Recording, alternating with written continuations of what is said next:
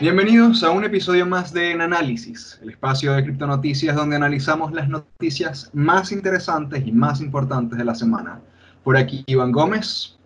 Y por aquí está Héctor Cárdenas. Estas son las noticias de esta semana. Estados Unidos otorgó 18 millones de dólares como estímulo a empresas de criptomonedas y blockchain. Esta es una noticia que ha revolucionado las redes sociales por las implicaciones éticas o morales y filosóficas que tiene.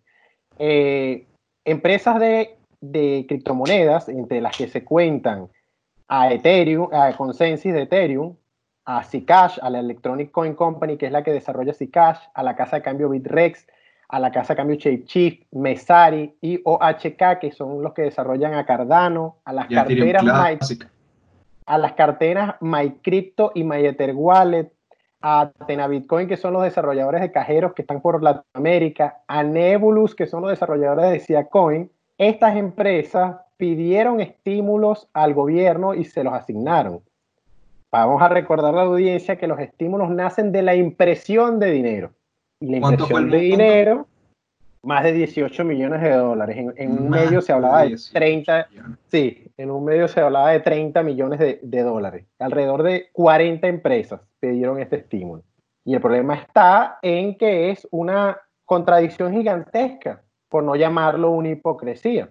Porque cuando se empezó a imprimir dinero, cuando Estados Unidos comenzó a imprimir dinero locamente para paliar la crisis que se generó con el coronavirus, de que todo el mundo esté en sus casas guardados sin poder trabajar, entonces los bitcoiners, las empresas de criptomonedas, decían que cómo puede ser que se imprima dinero, que imprimir dinero empobrece a la gente, y decían la verdad respecto a la impresión de dinero. Pero ahora que ese dinero impreso está cayendo en las cuentas bancarias de estas personas, entonces no hay ningún problema. Y ahora están intentando con algunos comentarios como de que no, es que me, estoy, me están retornando los taxes, los, los impuestos que me han robado y demás cosas, intentan justificar esta hipocresía, que no es más que eso. No sé qué piensas tú del tema, Iván. Sí, bueno, eh, a mí me llama la atención sobre todo es eh, Shapeshift, cuyo fundador y CEO Eric Borges no solo es uno de los eh, participantes del ecosistema de Bitcoin más antiguos que, que, sobreviven entre las empresas que mencionaste, sino que también es un declarado libertario, dicho por sí mismo, o sea, una persona que busca el, la si no la erradicación del Estado, al menos su disminución al menor nivel, es decir, una minarquía eh, en, la que el Estado simplemente sirva como regulador y legislador de, lo que, como regulador y, que vele por el cumplimiento de la ley. Entonces, en este caso, estaría asumiendo eh, funciones que exceden lo que un libertario esperaría del, del gobierno, que es, por ejemplo, esto de solicitar, eh, darle, darle dinero y subvenciones a las compañías para que sobrevivan. En un libre mercado, se supone, en un verdadero libre mercado como el que eh, promueven los libertarios de la cepa de Borges, el Estado tendría que, el mercado tendría que ser el que decide qué compañía muere y qué compañía vive según lo que desee la gente. Un, mercado que se autorregule y no eh, buscar en momentos de urgencia, en momentos de necesidad, la intervención de, de papá Estado, de por favor dame dinero para poder continuar con mis operaciones.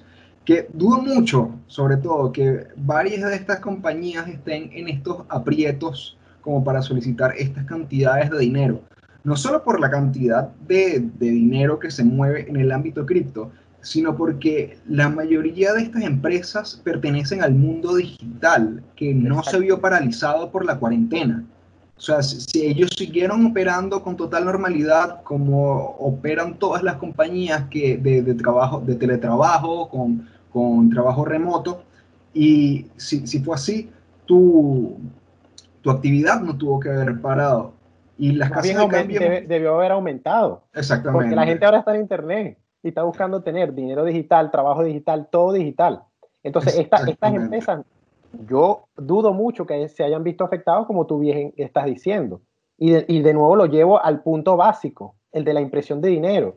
Imprimir de dinero significa tomar valor del dinero ya existente en las manos de las personas y ganárselo uno sin, sin, ningún, sin ningún tipo de justificación. Entonces, ¿qué es lo que pasa? ¿Cómo se traduce esto? Que si yo tengo un dólar y yo con ese dólar hoy compro un cartón de, eh, de, huevos o un litro de leche o compro con ese dólar un refresco, mañana voy a necesitar tres dólares después de la impresión de dinero o cuatro o cinco. ¿Por qué? Porque el dinero ya no vale igual. porque ahora hay más. Se supone, se supone que la inflación es un, proceso, eh, es un proceso multicausal, no depende exclusivamente de la expansión de la masa monetaria, esta puede crecer y si se da de, de una manera coherente, que, que vaya eh, acompañada de un, un, aumento de la producción, un aumento de, de, los bienes y servicios que ofrece esa, ese dinero y la economía se sustenta, no tendría por qué haber inflación necesariamente. Pero lo que, lo que hemos visto, en, bueno, quienes tenemos experiencia en países como, como Venezuela, como Argentina, es que eh, esta, este desacoplamiento entre la economía real y la emisión de, de, dinero es sumamente peligrosa. Y nada más este año en Estados Unidos ya superan los 3 trillones de dólares, creo, que, que han impreso, o sea, que han introducido nuevo como circulante en la, en la economía. Entonces, si estás en una, si participas en una comunidad en, que nació precisamente para eh, cuyo bloque génesis, el bloque génesis de Bitcoin, recordémoslo, ¿qué decía? Aquí aludía a los rescates a los bancos por parte del Estado. Estamos, estamos, estamos repitiendo el mismo patrón.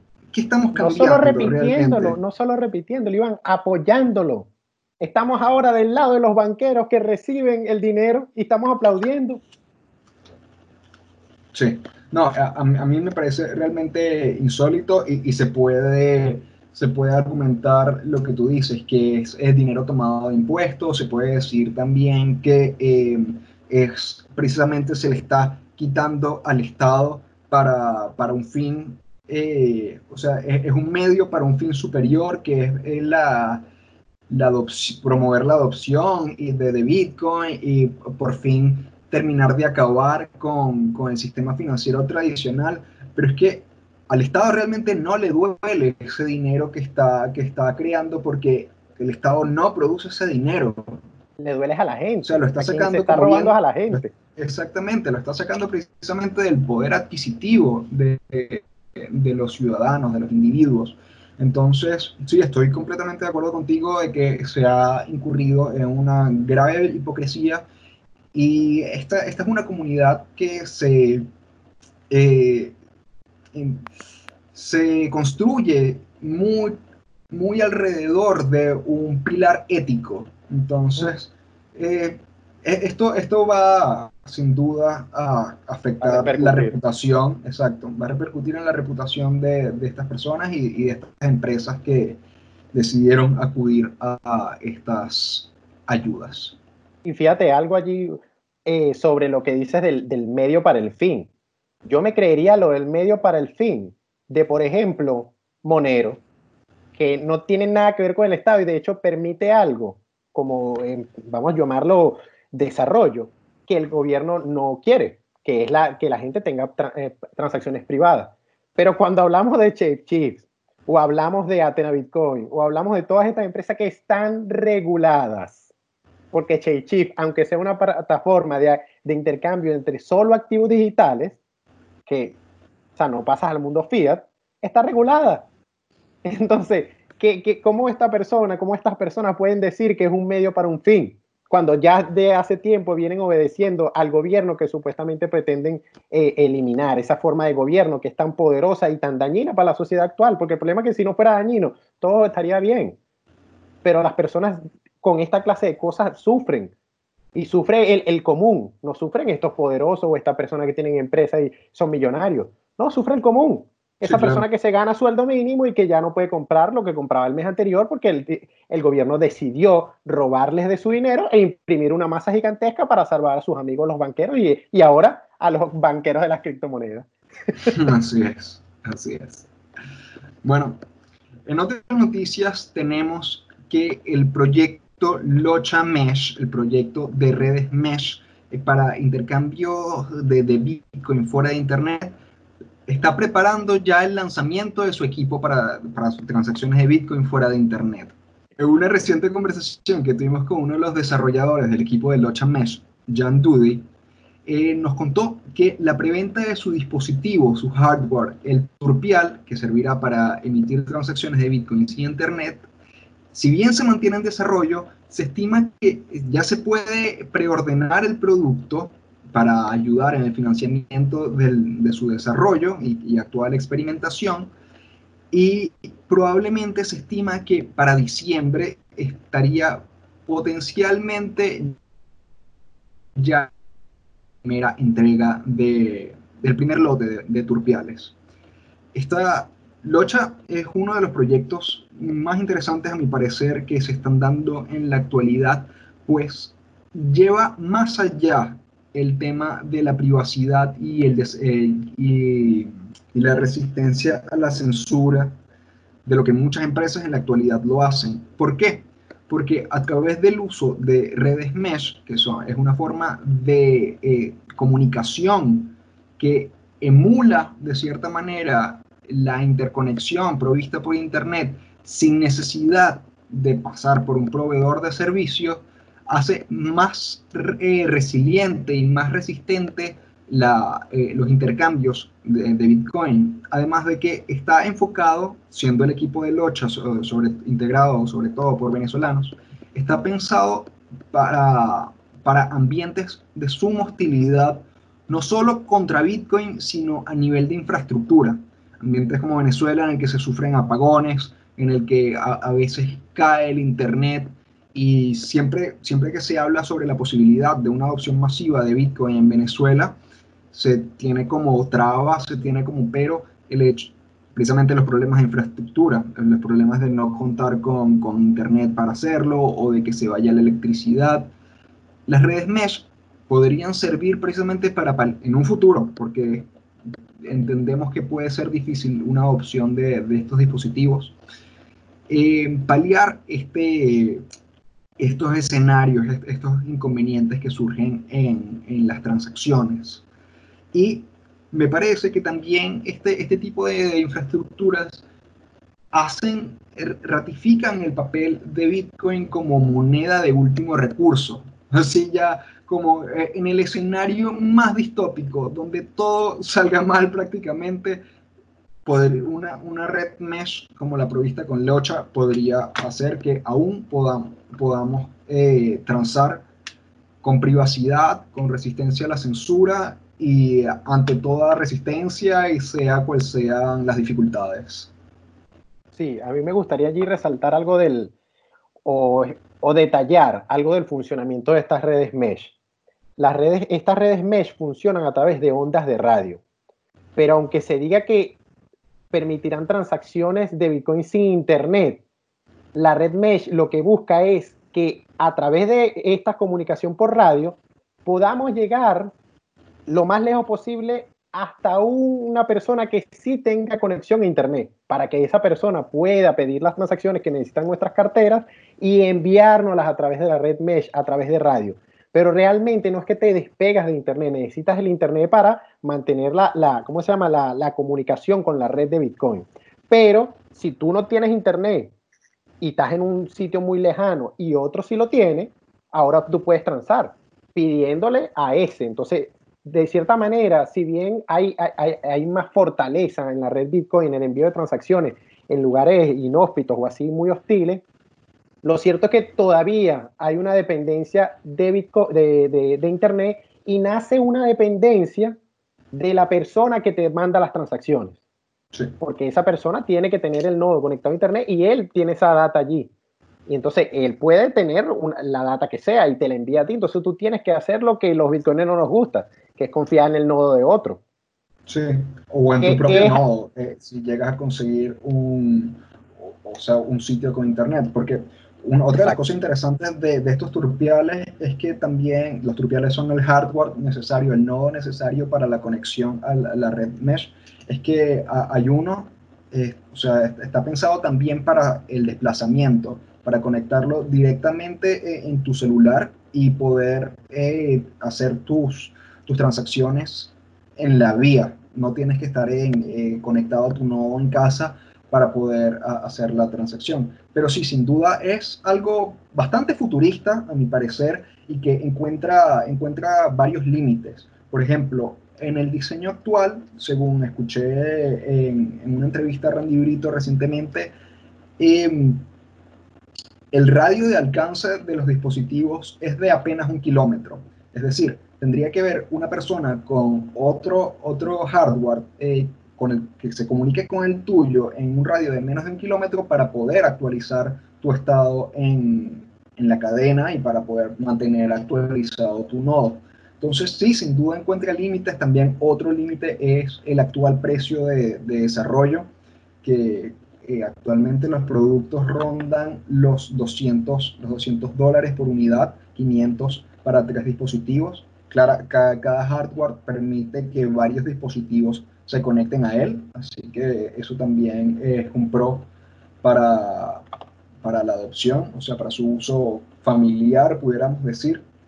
Pero sí, sin duda hay, hay barreras todavía que hay que solucionar pero es un trabajo sumamente loable, pues no solo, no solo el hardware, sino el software, todo ha sido construido desde las bases. O sea, hay iniciativas de redes mesh como Goutena, por ejemplo, que no se han enfocado directamente en, en criptomonedas y que buscan emular Internet como tal, lo cual es difícil porque oye, descargar ver, es un streaming de Netflix en una red mesh es algo, una tarea titánica en las condiciones técnicas que hay en la actualidad.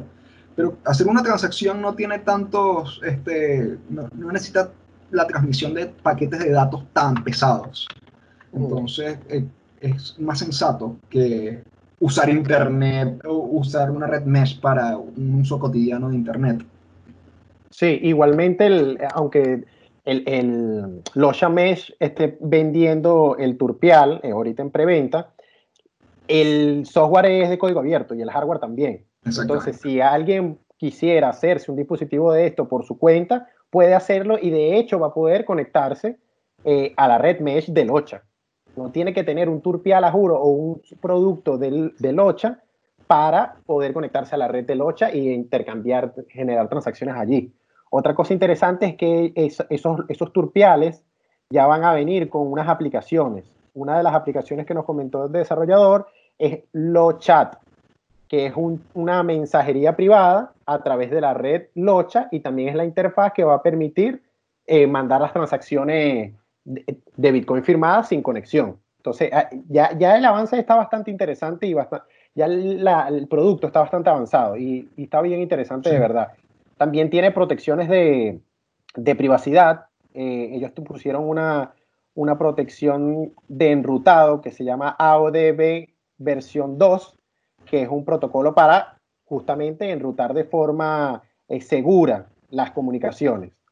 Eh, también tiene una protección frente a ataques de interferencias y de inundación de la red. O sea, supóngase que alguien quiera, no sé, conectarse a esa misma red de radio en la que tú estás, entonces esto lo protege, pues protege de, que alguien venga a inundar los canales o que venga a hacer, o hacer spam o hacer interferencia, porque son dos, ataques distintos. Entonces la verdad que está bien pensado el, dispositivo y bueno, ahorita lo apoyan los bitcoiners y lo apoya la gente de Monero, porque ellos están haciendo interfaces de transacciones para también eh, utilizar Monero, que es más que lógico, ya que esa es una moneda eh, enfocada en privacidad.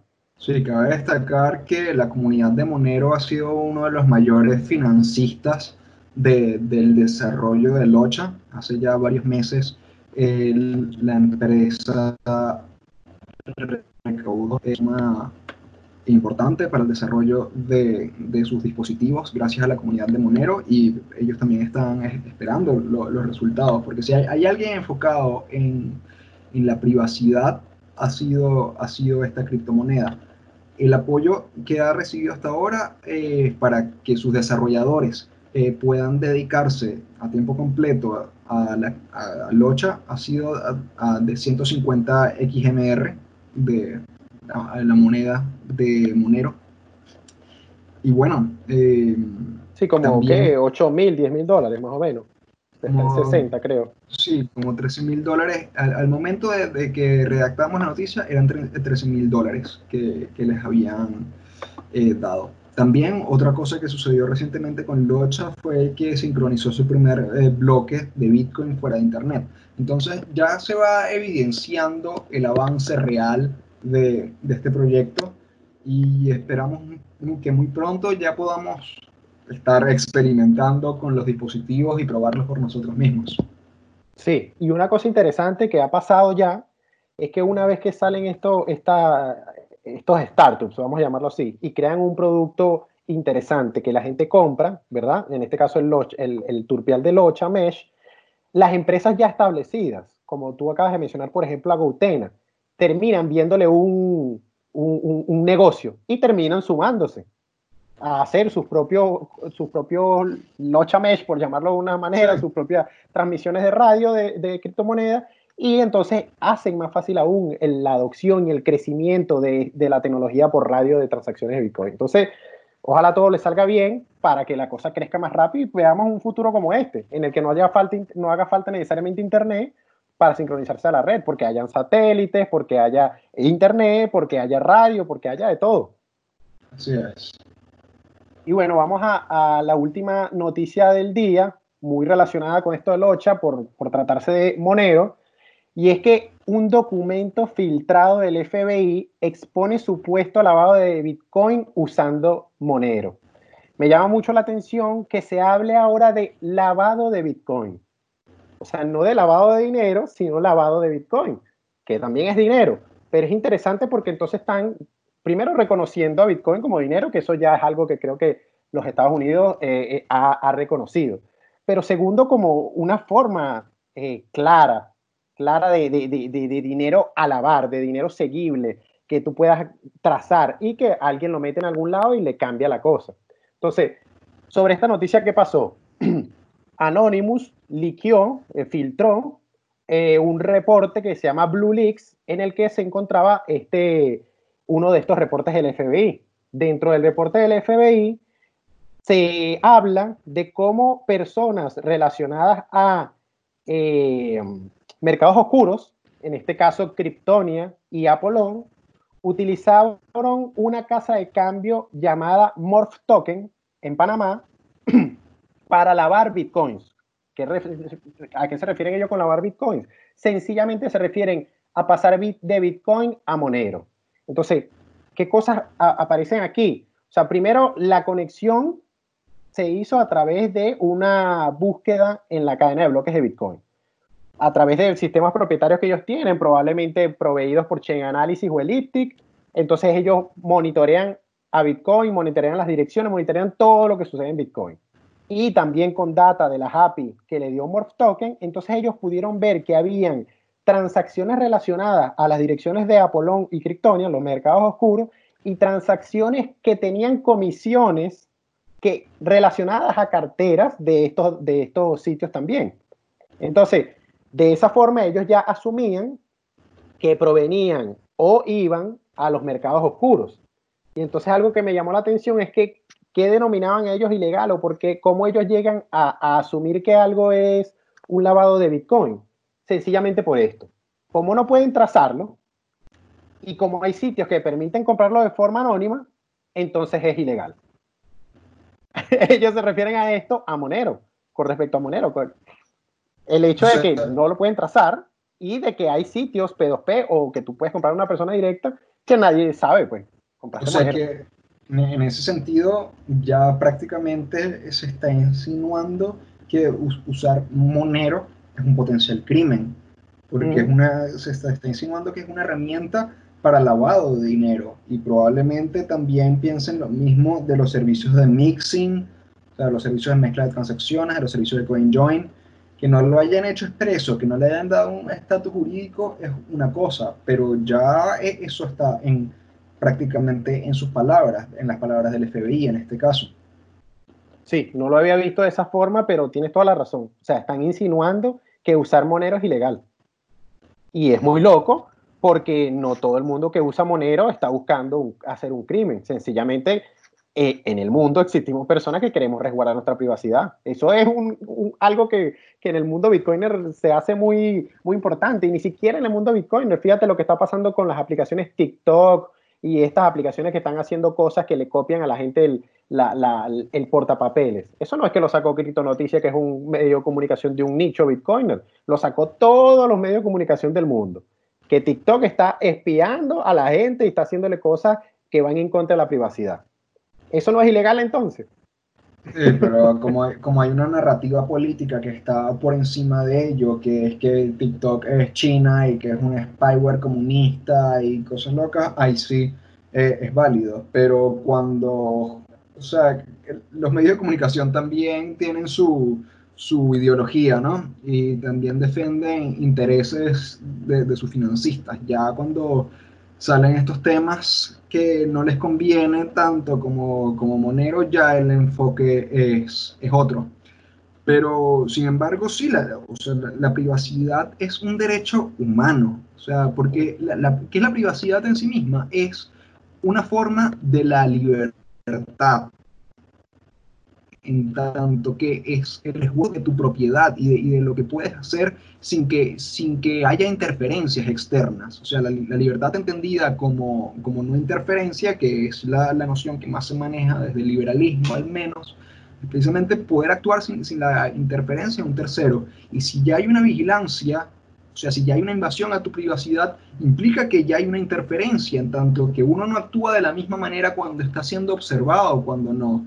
Y en tanto que eh, precisamente en, temas financieros se ha visto que tener un control, una vigilancia sobre las transacciones, sobre el dinero, es una de las, es una de las herramientas políticas más en en, en sistemas de, de, hostilidad, en sistemas, en espacios de hostilidad, en sistemas en los que hay disidencia fuerte contra los mandatarios, y precisamente se limita, se censuran sus transacciones para que no puedan ah, este, adquirir eh, o desenvolverse de manera eh, política, porque al final es, una, una, actividad política. Entonces es, sumamente peligroso esto, esta, insinuación para el futuro de, las criptomonedas realmente. Y ya vemos un adelanto de este pensamiento en el hecho de que muchas casas de cambio no han, han sacado de sus listas, de su, oferta a Monero, precisamente por no poder hacerle tracking, por no poder hacerle seguimiento. Es decir, ya, ya es implícito que prácticamente es una actividad criminal.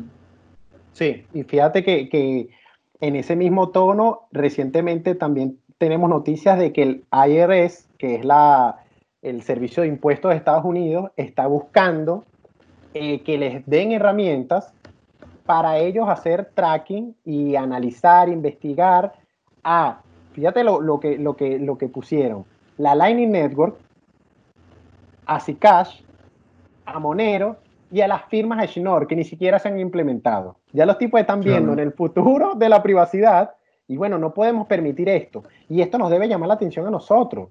¿Cómo es eso que hay unas otras personas que son políticos, eh, o sea, que, que están en el gobierno, que no pueden permitir que otras personas hagan lo que quieran? O sea, es muy raro. O sea, sencillamente, si yo quiero que mis transacciones no sepa nadie porque no me gusta, me da miedo, lo que sea, entonces voy, acudo, acudo a la privacidad, porque esto va a ser un delito, porque esto va a generar un problema para nadie. El tema aquí es de control, de poder. Fíjate que el quien lo hace es la, cosa de impuestos, el poder el robarle a la gente de su dinero a través de los impuestos. El poder imponerle cosas que si lo hacen a través de privacidad, como no pueden saber cuánto dinero tienen, no puedo saber cuánto te voy a quitar. Entonces... Igual es interesante el hecho de la, la resistencia que con la que ha sido desarrollada Monero, con la que ha sido pensada, o sea, tiene muchas capas de privacidad desde varias perspectivas distintas. Tiene lo que hablábamos de eh, transacciones confidenciales que ofuscan el monto que se, que se trabaja. Tienes las firmas de anillos, que es como una suerte de, de mixer eh, ya implementado al nivel de la transacción. Y tiene este...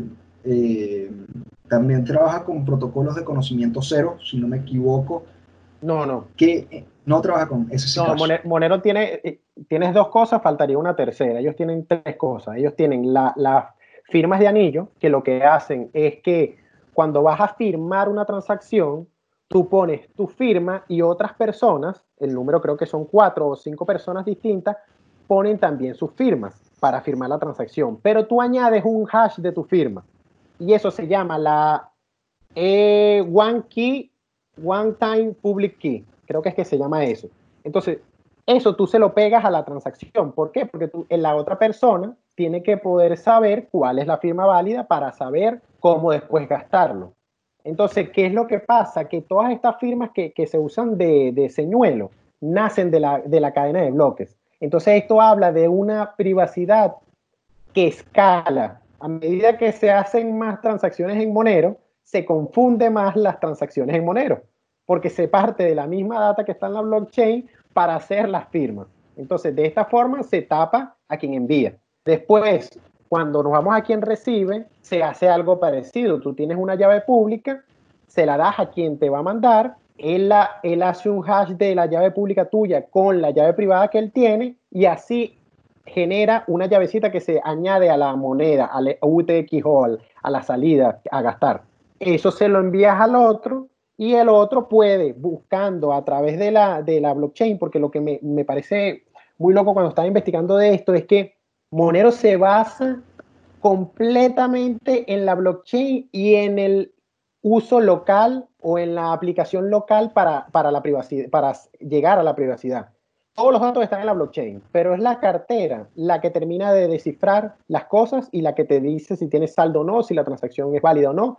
Y entonces lo cierto es que a través de esta eh, tecnología que se llama Stealth Address, se llaman como direcciones sigilosas, entonces no puedes saber, cuando tú analizas la blockchain, no puedes saber quién recibe. Entonces no puedes saber quién envía y no puedes saber quién recibe. Y recientemente metieron lo que decías de las transacciones confidenciales de anillo, que lo que hacen es ofuscar o ocultar el monto.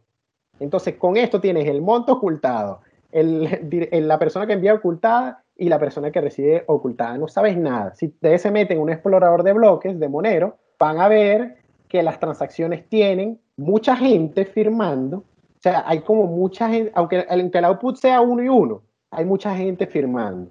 En algunas transacciones van a ver cuánto se, se, se movió, en otras transacciones van a ver confidencial, no pueden saber cuánto se movió, y en, y en todas las transacciones van a ver unas supuestas public key de a la que llega. Pero no puedes saber si esa es la de verdad, solo lo puede saber la persona que, tiene la cartera que recibió eso. ¿Qué es lo que puedes hacer tú también para, comprobar? Porque es importante comprobar. Las personas involucradas en la transacción tienen una llave que se llama llave de ver, view key, llave para ver, y esa view key tú la puedes intercambiar con quien tú quieras. Cuando tú le das una view key a alguien, él puede descifrar la transacción para saber los datos, pero tú se la estás dando a alguien. Es privacidad selectiva de, partiendo de ti. Entonces, eso, eso eh, eh, por eso Monero está tan poderoso.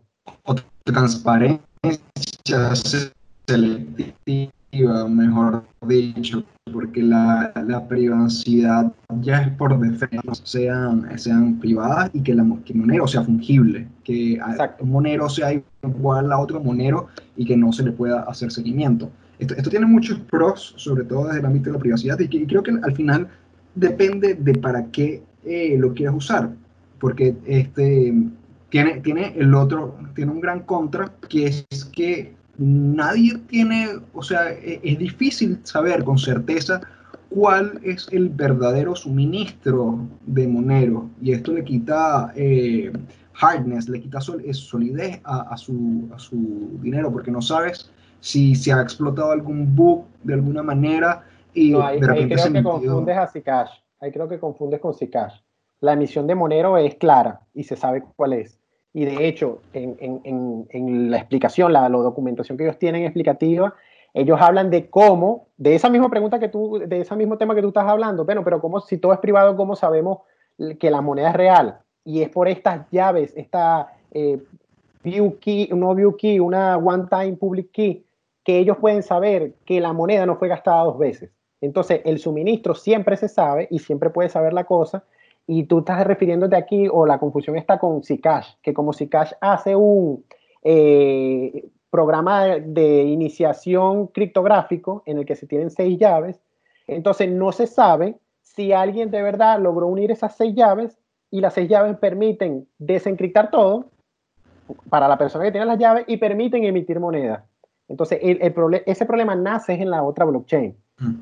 En esta no, no está ese problema. De hecho, los, exploradores de bloque ponen la emisión como un dato importante. Y creo que no es un, no, es un problema de, ellos, de, de esta criptomoneda.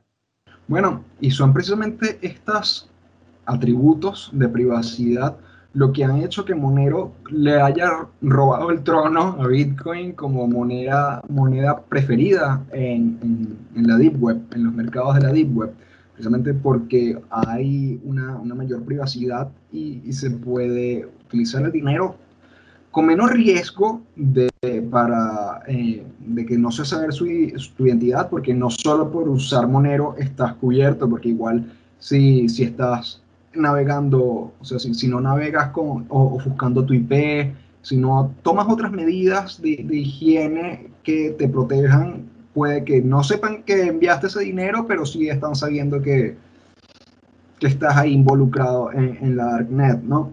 Pero eh, llama la atención, llama la atención esto porque es precisamente este, este fue el primer caso de uso que le dio a Bitcoin cierta masividad en un principio, o sea, fueron de los primeros mercados en los que Bitcoin se empezó a utilizar como dinero para adquirir bienes y servicios. Y en los que, bueno, por ejemplo, tenemos el caso famosísimo de Silk Road, donde no solo era un mercado de compraventa de drogas, sino que también era un foro muy importante para discutir los usos de Bitcoin y para hablar sobre libertad en general. Entonces, llama, llama la atención que ahora Monero sea realmente el mercado predilecto en, Deep Web. Sí, y justamente es interesante porque, como dices, sí está pasando una adopción real de Monero en la Deep Web. Porque hasta hace poco, hace poco, no sé, meses, en la, en la Deep Web se está usando Bitcoin, después se, se intentó con Bitcoin Cash porque las supuestas comisiones estaban muy altas en Bitcoin, creo que eso fue por el 2017. Después intentaron con Litecoin y lo cierto es que han intentado con varias monedas, con varias monedas.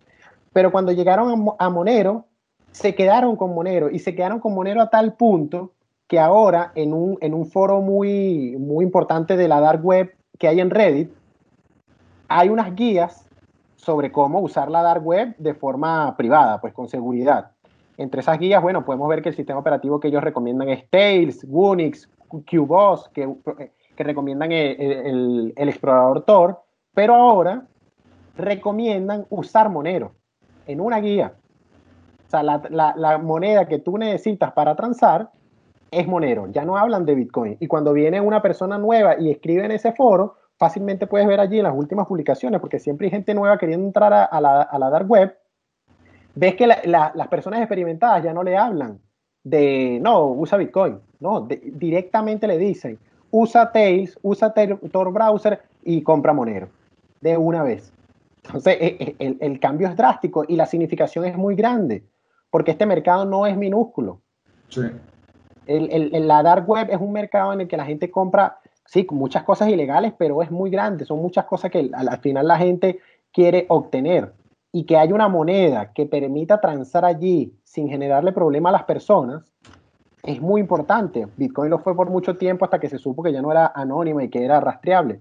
Y ahora Monero, bueno, se sabe al contrario que no es rastreable, o por lo menos no hasta ahora. Quizás se, se, rompa la, la, criptografía en algún momento, no sé. Pero hasta ahora, mira, las agencias de seguridad dicen, no podemos.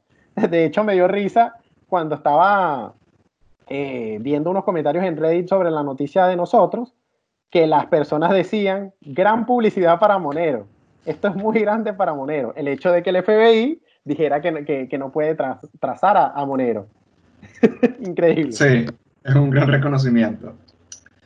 Bueno amigos, hasta aquí el episodio de hoy. Esperamos que les haya gustado mucho. Eh, si es así, denle me gusta, compártanlo, comenten y sigan en sus investigaciones, no confíen, verifiquen.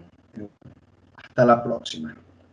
Hasta la próxima. Nos avisan si les gustaron los backgrounds, los fondos de pantalla. Saludos.